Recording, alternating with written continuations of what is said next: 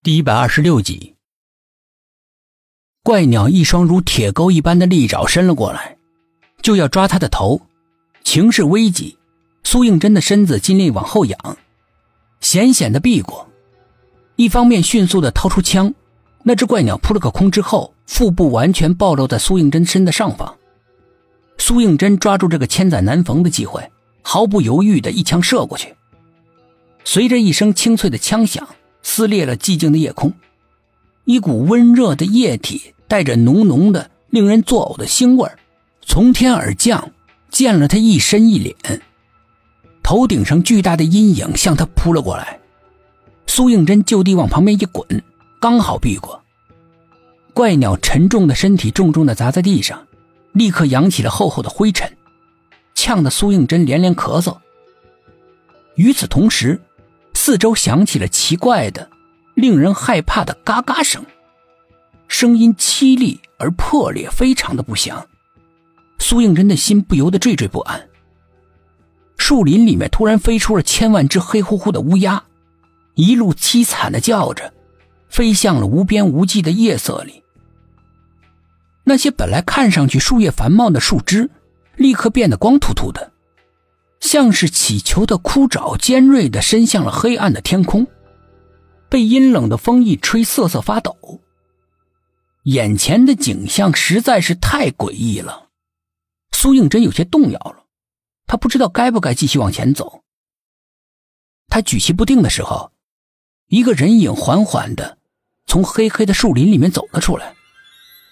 苏应真心里面惊慌，他慌忙躲进了旁边的树影里。那个人突然停止了脚步，头微微的转动，好像是在感应。最后把头扭向了苏应真藏身的地方。第二天，薛品涵他们全体参加了董一奇的葬礼。清晨六点，他们就随着董一奇的家属一起去了火葬场，送董一奇最后一程。今天的天气依然是很不好。一场厚厚的雾霾突然而至，将整个城市笼罩在一片迷茫还有诡异中。灰暗色的雾霾到处飘荡着，令人很不舒服。在这个以炎热著称的城市，从来就没有哪一年像今年这么反常过。刚刚立秋就这么冷，冷得像深秋。街上那些爱美的女孩子穿着超短裙，抱着双肩。在寒冷的秋风里面冻得瑟瑟发抖，就连路旁花坛里面的花草也比往常提早的枯萎衰败了。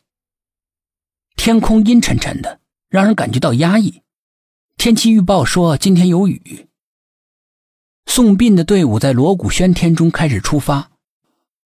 董一奇的父母去世的早，他又没有兄弟姐妹，虽然哀伤的情绪在送葬的人群里面流淌着。但是没有人发出撕心裂肺的哭泣，大家都是迈着沉重的脚步缓缓的移动。白的刺眼的纸花别在了每一个人的胸前，让人感觉到了生命的易逝和死亡的森寒。到了火葬场，苏应真执意要见董一奇最后一面，全体组员陪他一起来到了停尸房。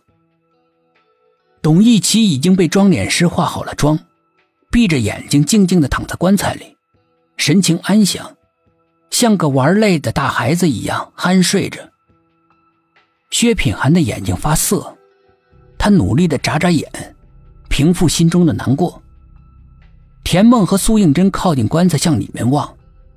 就在那一刻，董一奇突然睁开了双眼，死死地盯着田梦，像僵尸一样从棺材里面坐了起来。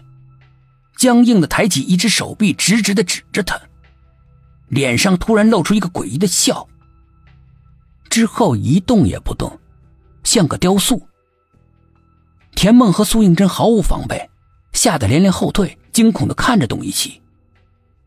一旁的装脸师见怪不怪的，不慌不忙的拿起一把糯米往董一奇身上一撒，董一奇就像耗尽电池的玩具一样，突然松懈下来。咚的一声，仰面倒下，只有一双眼睛不肯瞑目的、空洞的盯着天花板。薛品涵心里面酸楚，他伸出了手，默默的为他合上了双眼。